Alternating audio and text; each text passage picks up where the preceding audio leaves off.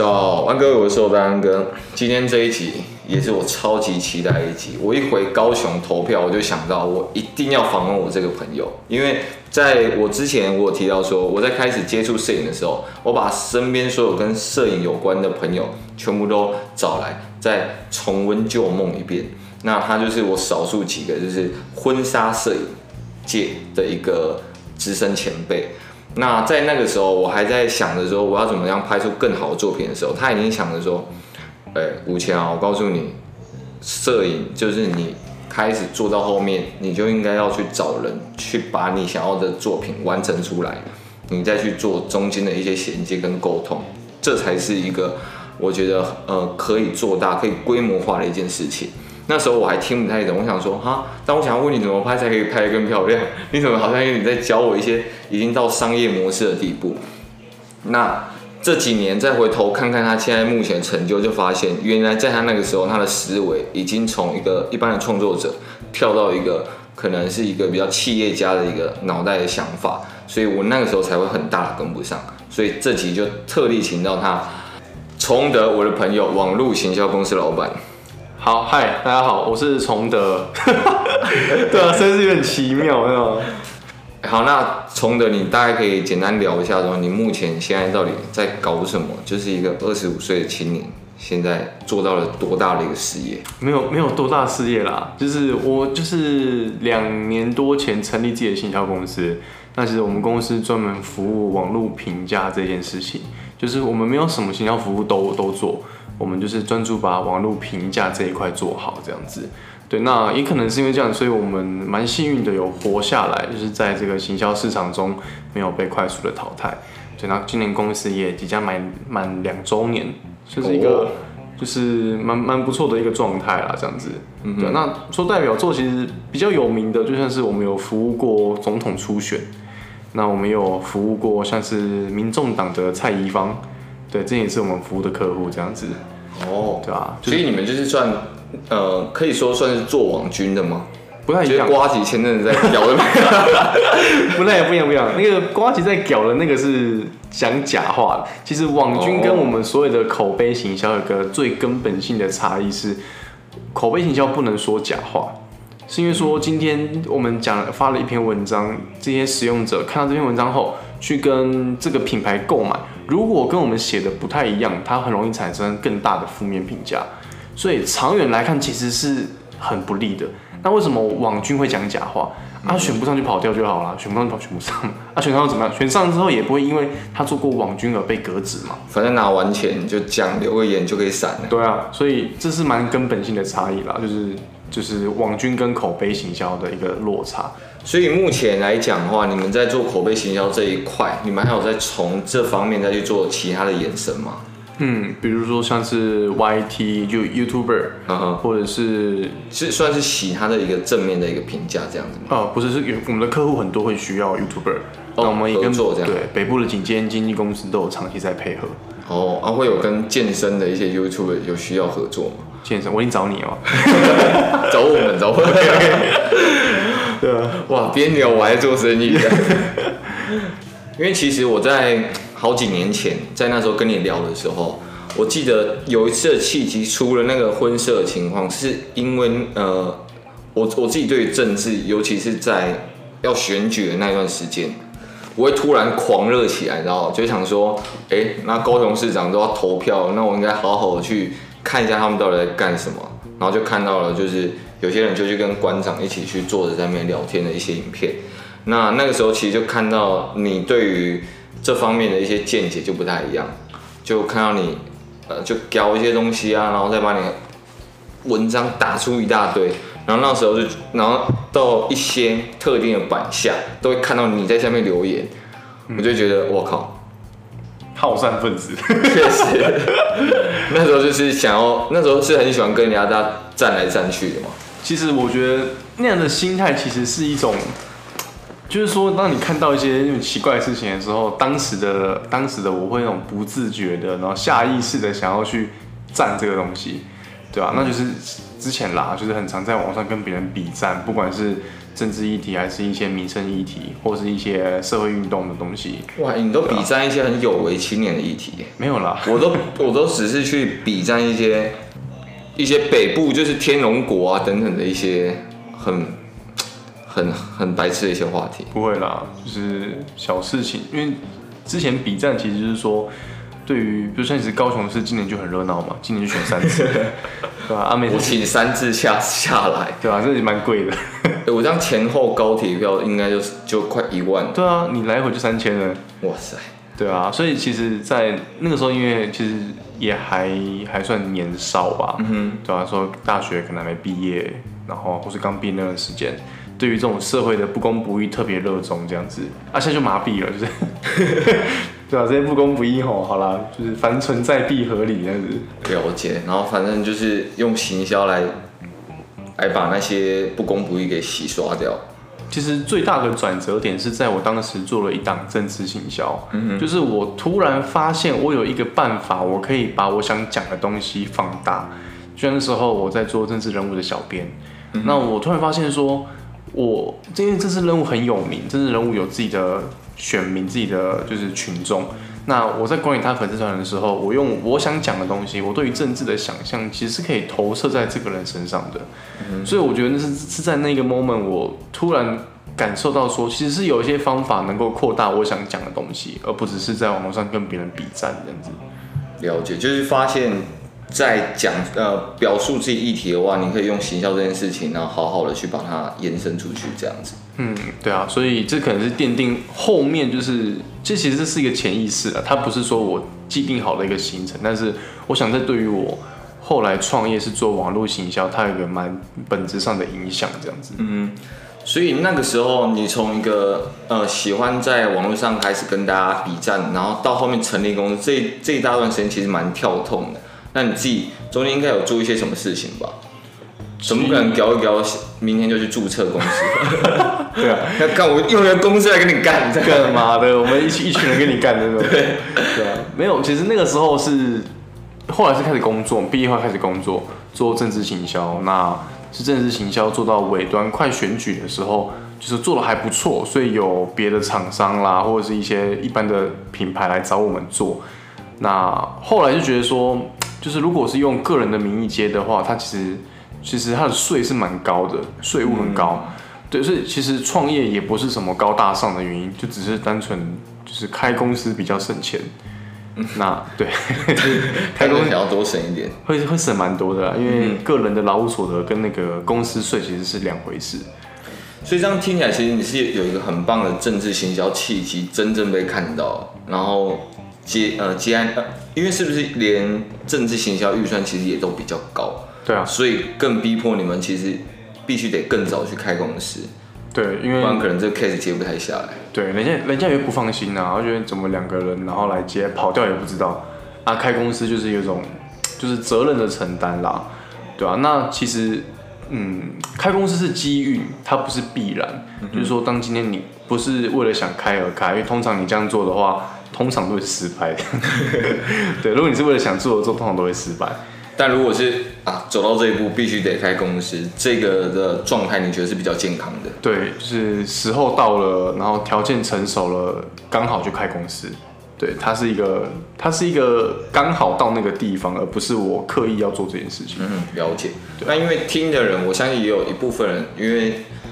一定有很多人在从事行销产业嘛，不管就是广告产业、自媒体产业等等都很多。那我相信他们对于之后未来他们自己可不可以接案这件事情，一定都会呃稍微有点兴趣，不管是增加自己的一些额外收入，或者是为了自己之后的团队工作室去做一个准备。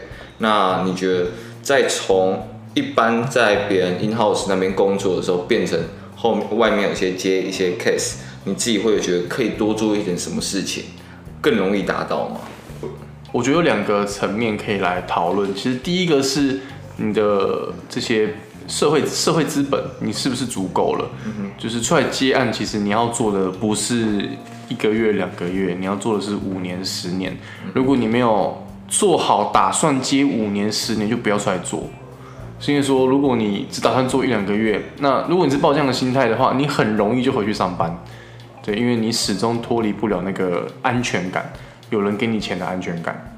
对。那我觉得第二个层面是对于成本的概念，就是说，如果你今天是用打工的概念，比如说我一小时想赚多少钱，所以我开多少价，你用这样的概念去接案的话，你永远赚不到钱，你永远不会让别人觉得你专业。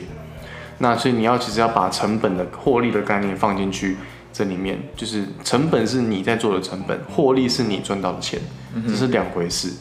对，那其实会比较建议说，在做这些决定的时候，你讲到底就是你要先做好功课啦，不要因为好像突然有个什么案子进来，你就哎觉得好像自己可以了，然后就冲了。通常是不建议这样，因为通常这样仓促下的决定，你后面就会过得很辛苦。因为你没有做好准备，对，那当然，其实反过来说，没有人一定做好准备才走啦，就是对，这就是我蛮想问，就是因为其实很难去准备好说，哎，我已经认为我 OK 了，或者是哎，我已经有这 case 量可以经过我呃想要一直接案的这个时期，对，所以我觉得这个很难拿捏。你经过前三个月，你只要确保你这三个月不会饿死就好。怎么说？为为什么会是三个月？因为你三个月你，你你才会有时间去找下一个案案子。嗯，对，这其实没有个一定，就是说你先必须，比如说你现在的工作档期，你的业务能够排到三个月都排好了，那你就可以差不多可以辞职了。了解，这是一个比较简单量化的方式。对对，简单去计算。嗯哼，对啊。那如果你只是接到一个案子，可能一个月一万多，你就辞职。那你可能下个月就回去上班，因为压力会很大。对啊，我觉得你刚刚在我们还没有开始播的时候，你谈到一个我觉得真的很棒的点是，你觉你觉你认为接案就是两个层呃两个层面，还有一个是超专业以及超便宜。哦，对对对，刚刚没讲到，我觉得超我觉得超赞的。就是其实接案这个市场啊，讲白的就是你要么就很专业嘛，啊你要么就很便宜嘛。嗯，因为不会有公公司把。他们做得到的事情外包出去，除非你很便宜，我找你做，我更省钱。除非是这样，不然就是这事情难到我没办法自己做，我只好外包。所以说，其实如果你想成为一个 SOHO 或是一个独立接案的人、独立工作者，那你要么就是超专业，不然就是超便宜。它其实不存在中间的的那个 CP 值的部分。那如果你想要成为 CP 值的部分，你就必须开公司，因为你开公司，你规模化去营运这件事情后。他才会能够站在那个中间的位置，对，所以我们一般是不建议，不建议你功夫没练好就出来做，因为你很容易沦沦落为超便宜。但超便宜的话，你真的会比上班的时候轻松吗？就拍供了，就是这个难讲。因为真的很多朋友开始感受到他们接案，但我觉得如果只是单纯要多一点额外的收入，那我觉得从一些呃。比较便宜的，呃，因为是便宜的方式而接到一些案，累积一些可能报价一些流程的经验，我觉得这样子还好像还 OK。但如果真的全部跳出去自己做的话，然后可能百分之八十 percent 还是都在接这些因为超便宜而接到，那我真的觉得会超级辛苦。对啊，而且你这样子能做多久？还没有劳健保哎，还有自己劳健保。而且还有一件事情就是在累积这些呃很便宜的作品的时候，其实是很难被称为上作品的。嗯，我觉得就会很容易沦为代工，那你很难拿着这些代工的产品去接到下一个案子。但是如果你超专业，你可能只有哎、欸、这个案子就卡很久，但是做出来这个东西是可以帮来帮你引到这五六个案子的话，那真的差超级多。就是简言之，就是要要有代表作了。讲坦白，就是说你有一个东西让别人真的看到你，那他们而且这是这个市场承认的代表作。了解就很重要，对吧、啊？嗯、当时是因为我们政治行销真的做得还不错啊，厂商自己来找，拿着一大笔钱要请我们做，就都已经钱送上门了，就 对吧、啊？就还是还是接下去，帮他们烧一下预算，对啊对对啊，这么佛这样子。好，OK，我们拉回来行销一点这个部分，就是那你自己目前认为整个台湾的行销生态，因为你们可能是比较对于哎中南部这一块是更主要的战场。那你觉得在整个台湾的一个行销市场，目前生态感觉是怎么样？嗯，我觉得是这样子，就是其实资源是分配的，它不它不是被掠夺的。其实讲到行销，大部分的人直觉啦，就是去台北做，嗯，因为确实嘛，台北的行销的 sense 比较好，人比较多，资源比较多，这是很正常的。但是你反过来说，高雄的行销公司少，但是竞争人也少。对，那虽然你客户量也比较少，但是相对起来你分到的比例可能不见得比台北少。对，所以其实我觉得这样的思维其实是他没有对跟错。像我们公司在高雄，那当然我们的客户很大一部分是在台中比较多。嗯哼，对，但是真的说在台中开我就能接到台中的客户吗？这其实不一定啦。对，所以我觉得这个这个没有一个地域上的限制，因为行销其实就是在可以远距工作的，对，它是可以远距的。嗯、那当然，如果你想要切到一些大品牌的、很一线品牌的网络行销，可能还是要去北部。但我觉得初期先，如果以公司活下来、创业不要死掉为标准的话，其实南部会相对起来友善一些，因为竞争者其实比较少。你说在。你你讲的这个呃行销生态是在创业创业端的部分，嗯，那你觉得在客户端的部分呢？其实客户端的话，我们讲到客户，其实南中南部传产多一点。嗯哼，那其实大家的思维，大多数老板是可能停留在代工的这样的一个概念这样子，所以我觉得这是一种沟通的技巧，哎没有说，其实坦白讲，这些代工的公司都预算给的超阿萨利的。哦哦，反而很阿萨利，因为他们的逻辑是，他们的广告的思维还停留在可能做电视广告啦，嗯、或是下新闻那个一次杀个一两百万的这种这种思维里面，所以哇，对啊，你看你掐个五六十万，他会觉得干你超便宜哎，嗯对。可是如果你能切到一单五六十万的行销，你的获利抓在六成的话，其实它就是个很好的一个案子，对、啊、像我们现在服务的客户也有一些是彰化的食品厂。嗯哼，对，那也是用一样的概念概念去接接触，用这些老板们听得懂的话去跟他们聊。因为其实应该说，呃，在你们目前遇到一个很大的挑战，应该是在跟一些传产他们去做一些未来行销的一些转变的沟通吧。嗯，这可能是你们很大的一个成本，反而不是说真的执行面的成本很大，在但在前端的成本很大。对啊，就是讲到底做都不难，但是沟通很难。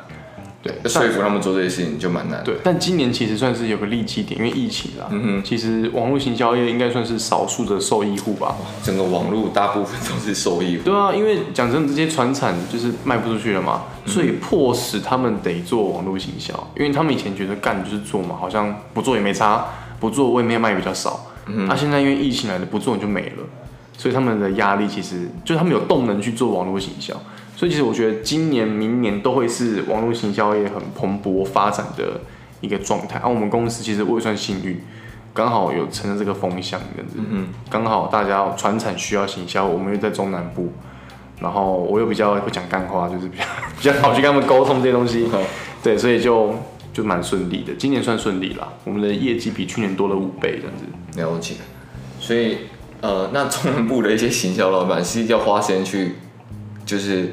高贵啊，或者是陪他喝喝酒之类的吗？其实讲真的也还好，我觉得这个还好，这个是商会的会有啦。哦，真的哦。你去狮子会啦、福伦社，这个一定会有。但是你真的说，不然你看你自己，你就想一下，一个老板跟你不熟，是要跟你喝酒，哦，对不对？啊，你去，哎，他说，哎，给那里送啊，啊，赚了多，你帮我多赚五十万，我带你去。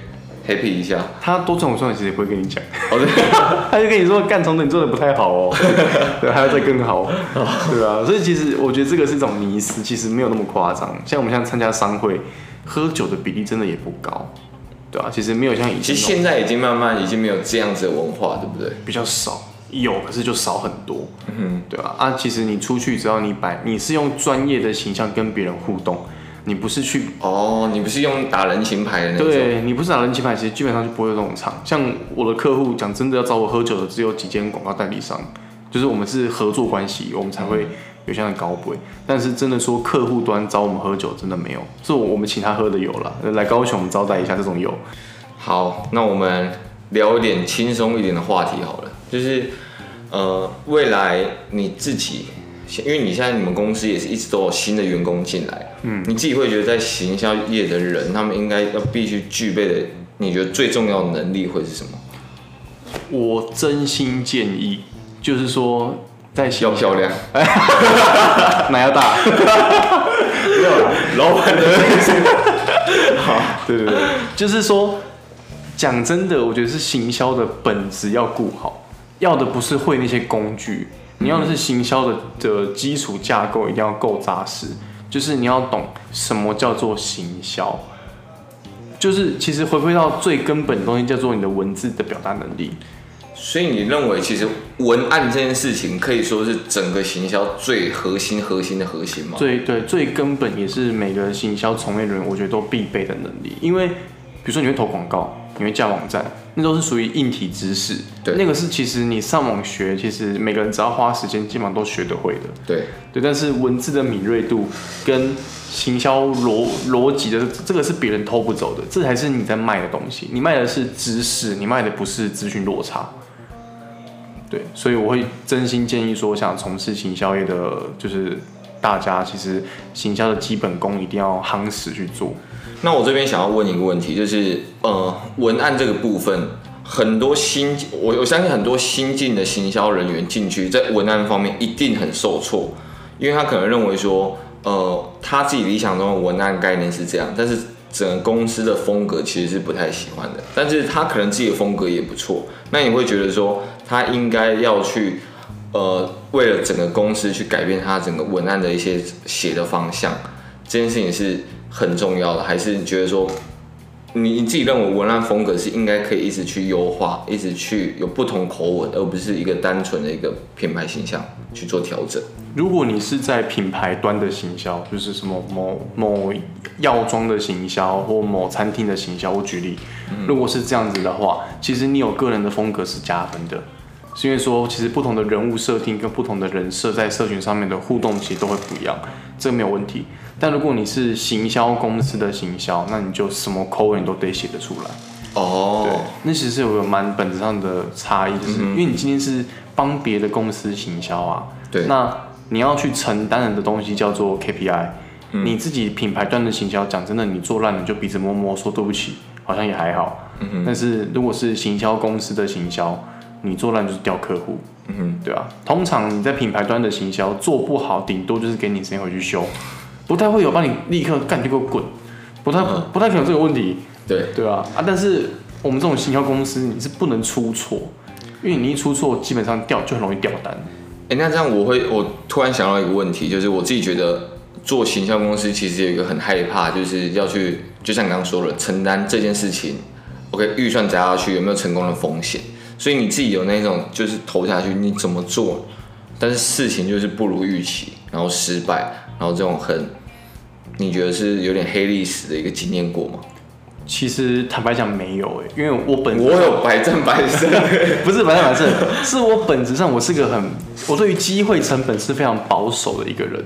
今天我没有把握跟他做，我绝对不会接。或是在我们在议在议合约的时候，我绝对不会答应超出我能够做到的范围。他这边凹我，我就是我就是不会答应这些事情。比如说你要我一个做行销的不投广告，跟我叫我去扛业绩，是不是疯了？就是你 不让我投广告，你要叫我扛业绩，要拍成那个我绝对做不到。你要用口碑、用社群、用 YT，比如说你用 YouTube 来带业绩，嗯，这都只能够预估，不能够保证。所以其实我的客户基本上我都讲得很明白啊，要做不做就随便他。了解，对吧？我在在服务客户，我抱的心态是说，就是讲真的，比如说新客户进来跟我议价啦，或者要凹我什么，我的态度都是一律是要做不做随便你啊。我就是话讲到这里，我能做到什么程度就是这样。甚至某一个层面，你甚至还有点在教育他的概念。对啊，你不做干我，我不缺你的客户。对啊，我是觉得就是比较屌的。可是你要你要这样子想，即便你很缺啦，干就是妈的一定要接到，但你要 每天做一副我不缺你的客户啊，干这个跟。某方面的，在一些书上说追女生的方式其实是很像。如果你太喜欢一个女生，然后你一直说，哦，我好喜欢你，我去帮你送饭什么，你反而可能追不到她。对。但是如果你买了一个早餐往她脸上砸下去的话，将会上警察局。没有，就是你买了，呃，这可能是一些一些欲擒故纵，他反而觉得你更有那个价值。嗯，对，就是这个欲擒故纵可以用在商业，可以用在爱情，对，一切。我的天哪！要你要认同你在卖的服务是有有价的，你要真的认知你的产品到底在卖什么。那只要你有充分的认知，你就知道这客户是不是来乱的，啊，是来乱的就提早让他滚。也确实，不然在后面再浪费那些时间，其实蛮累的。对啊，你后面消耗的这些时间，其实都是成本。因为其实说穿了，行销这种东西，你不，你就是每个人平均工时的产出等于工时的获利。啊，确实，对吗？因为我们是卖服务嘛，对吧、啊？所以卖服务时间就是有价的，我们跟卖产品的不一样。那同样，如果是 SOHO 族也是一样，你的时间是有价的。如果如果你只想一小时赚五百块的话，那你接到案子的金额大概就落在三千块到五千块，差不多吧？一个一个月一个礼拜花个十小时做 SOHO，其实算是蛮累的了。对对啊，但是你如果只想做到一个小时平均产出是五百块，大概就这个价。可这样我们在做的时候，其实你要去思考的是这个人那个五百一千那个是成本，但是获利还没算进去。对，获利算进去之后才会是最后我们报出去的价格。了解。OK，那你自己现在形象公司目前成立两年了嘛？然后有一些事情你有经历到，那你自己未来目前自己人生规划是怎么样？其实我这两年的就是创业后，我有个蛮深的体悟是，卖服务的厂商永远赚不了大钱。卖服务的厂商，对，因为你看到我们现在，我们开始我们两个人做到现在十几个人做，嗯哼，我的成本跟我的收益跟风险是等比例在提升。我要服务更多客户，所以我得请更多的人，更多人有更多做不好的风险。对，所以我的收益、成本、风险是等比例在提升。所以我的转我的获利的比例是不会上升的，虽然可能会变多，但是获利比例是不会上升。所以其实我跟我团队，我们现在也在讨讨论说，我们明年度要转到就是一部分的业务要去卖商品，嗯哼，对，我们要来卖卖产品。嗯，那另外一部分的话，我们是要把口碑导到跟 SEO 有关的概念去做，对，那那个的获利就会更好。所以未来的规划是公公公司啦，公司其实我们认认知到这个现况。即便我们再拼，我们的风险跟获利跟成本不可能有一个掉了下来。对，那说那那其实这样子跟我很多一些像餐饮业的一些朋友，他们也是一样。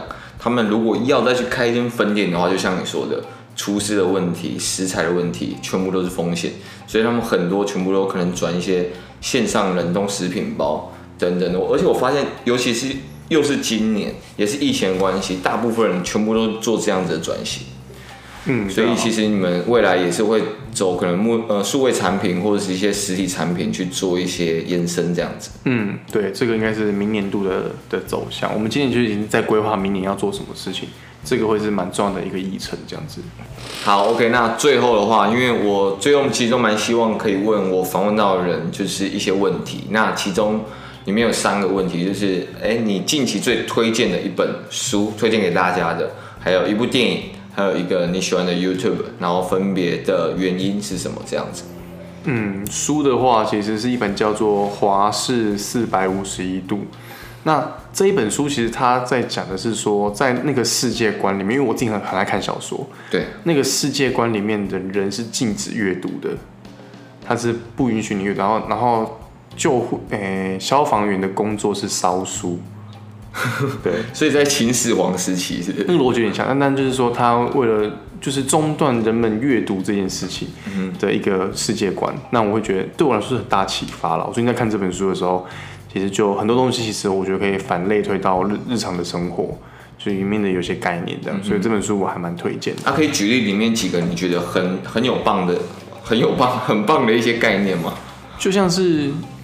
仇恨这件事情，对，就是说，像是其实我觉得像台湾的选举，像这次高雄选举，其实你什么东西都可以绕回来选举啊，对啊，搞政治行销的，OK，对啊，就是高雄的选举，其实某种程度上，有些候选人就是在吸引仇恨，他煽煽动情绪，用很反民主的方式在操作这一次的选举，所以那其实跟这本小说里面，他希望去，他希望人们去不思考。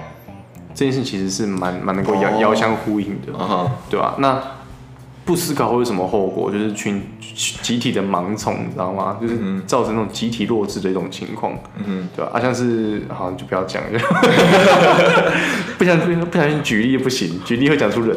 哇，好想好想再听下去，真是 OK，好，没关系，点到为止。OK，对，好，那所以的里面一些概念，你觉得？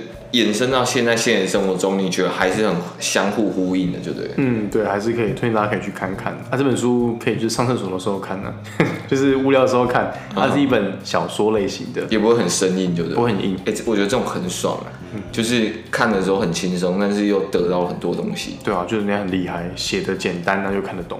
嗯，真的。对啊、那电影的部分呢？电影的话，我比较老派啦，我比较推荐《真爱每一天》嗯。哎、欸，这部真的是超级久，我已经在那个电视上看到那个电影区分辨它，对，它已经可能还有被丢到免费区那里。对对对对对对，因为超久的。那那个电影，我觉得它最厉害的是，它它是讲一个穿越的故故事。对，就是说这个男主角他们家族每个人都可以回到过去。可是他强调的不是回到过去有多爽这件事情，他其实扣回来只是这个人在回到过去后，他做的每一个决定背后的代价是什么。他其实整部影片在传达的是代价，就是你去改变任何事情都是有价的。所以在像那个电影到到后面，因为小孩出生了嘛，他为了回到过去救他妹妹不被车撞，他小孩一回来就变不不像小孩，所以这时候这个男主角男主角他就在。就是很痛苦的挣扎，说我到底要让我的妹妹被车撞到，还是我的小孩是我原本的小孩？所以我觉得这就是一个，我觉得它就是很多人性的纠缠。它强调的不是穿越这件事情，而是穿越过后你必须付出的代价。所以我这部电影我也觉得很棒，我看了第六遍、第七遍吧，就每次看我觉得都有不同的收获，也是少数我会一直看、一直看的电影。哎、欸，我看六七遍的电影，你知道是不能说的秘密。哦，那也蛮厉害。然后不约而同，它也是穿越的电影。嗯，只是里面我会一直看，是因为我觉得它的拍的那个氛围跟那个音乐，我每次看，我每次都起鸡皮疙瘩，就很厉害哦。对，桂纶镁太美。哦，这蛮重要的。没有，就是呃，我就想说，台湾怎么会有一个这么雾的地方？嗯、然后就就整个。那种感觉很舒服，很浪漫，对，所以我就一直去看。但是如果讲回去，你刚刚说的那个真爱每一天，所以你就认为说这个代价，你带到现在的政治部分的话，你就觉得我们把一个市长罢免掉的话，也要付出其中的代价，对不对？其实这跟政治比较没关系，我觉得跟跟生活的选择有关啦。就像是创业这件事情，SOHO 这这件事情，其实它背后都有它的代价。他不是如表面上看到的这么爽，比如说，哎、欸，崇德像当老板，请这么多员工很爽啊，干超苦的好不好？超他妈累，业绩都要自己扛，业绩自己扛啊！老板其实是最小的职位，就是你要让大家都开心，大家愿意帮你做事情，然后客户这边急掰的时候，你又不能够让，就是那个情绪是不要不要让员工来承担。哦，哎、欸，这真的很重要。对啊，所以其实老板是最小，不是如表面上看到这么爽。虽然说好像好像印个名片看起来很帅，然后讲出去好像看似人生胜利组，但其实真的蛮苦的，知道吗？嗯，就一堆屁事都要处理。所以再给你选择一次的话，你还是会走这条路？不会啊。对啊，如果再给我选，如果我知道这么辛苦的话，我可能就不会创业。就是因为我人生的终极目标不是开公司当老板，我是想从政。嗯哼，对，所以其实现在有有一点在绕路，对我来，对我自己的人生规划是有点在绕路的，对，但是没办法投洗一半，人请的人要对他负责，对啊，对啊，总不能今天干我爽就开，不爽就收，然后人家就是就突然就没有收入，嗯哼，对啊，所以某种程度上，如果我早一点知道创业这么累的话，我可能不会创业，对，因为对我来说，我的终极目标不在这里。嗯，对，但现况创业是我生活的手段啦，但从政是我的职业，这样子。了解，所以还是最后就想尽想尽办法把它拉回到你的志向的部分。嗯，那最后一个就是你自己喜欢的 YouTuber 是谁？我喜欢看老高，老高，对啊，我就是那个老高与小莫那个，我超级喜欢看他们的，对啊，我之前就觉得说吃饭不知道为什么好像要老高的声音我才吃才吃下去，对不对？对，吃的特别好，对，对啊，为什么你特别喜欢看他的？就是因为我就是一个喜欢看小说，我真的超爱看小说，所以其实你已经是算是很早期就把他说的话当做是小说在听的人，对，因为下面还是很多粉丝在赞说，哎、欸，他讲的是真的，对对对，然后很多人说，现在老高的话就是一本故事，好不好？对啊，他就是一个逻辑爆炸强的说书人。哎，确，我很认同这个称号，对啊，他的逻辑真的爆炸无敌强，因为你如果没有仔细一字一句的把它爬下来听，你会乍听都完全合理，对，就全部都是合理的。所以你有没有爬下来听，然后推翻它不合理过吗？我没有干过这种事啦，我看也是蛮无聊的。所以你也没有在他那边比战过吗？没有没有，对啊，因为我就希望他继续讲啊，对啊，他继续讲，我觉得很好，因为其实很多的观点，就是我觉得不论是真假啦，反正就是一个。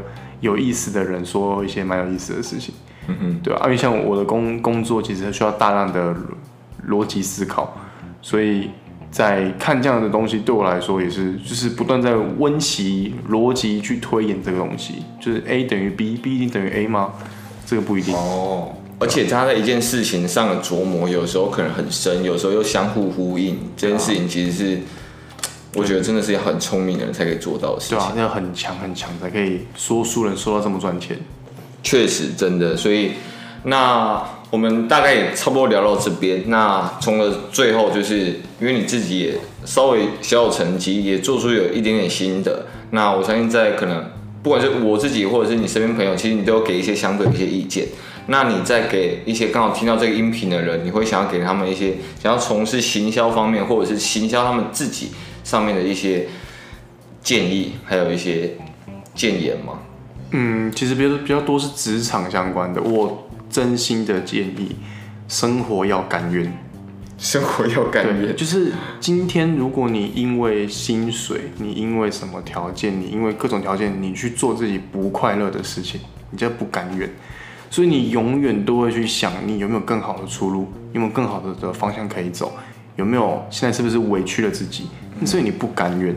所以我觉得，其实大家很多人会工作到很痛苦，会想出来创业。其实很多人想创业，不是真的想创业，只是他对现况的不甘愿。他觉得他现在在这份工作委屈了，所以他想要脱离这个现况。那创业，乍看之下好好像是一个出口，所以我去创业了。但是真的，他真的适合创业吗？这不一定。所以我觉得回推到怎么样去就是思考这件事情的话，我是觉得做事情你要甘愿做。你今天做这份工作，做这个决定，你要心甘情愿。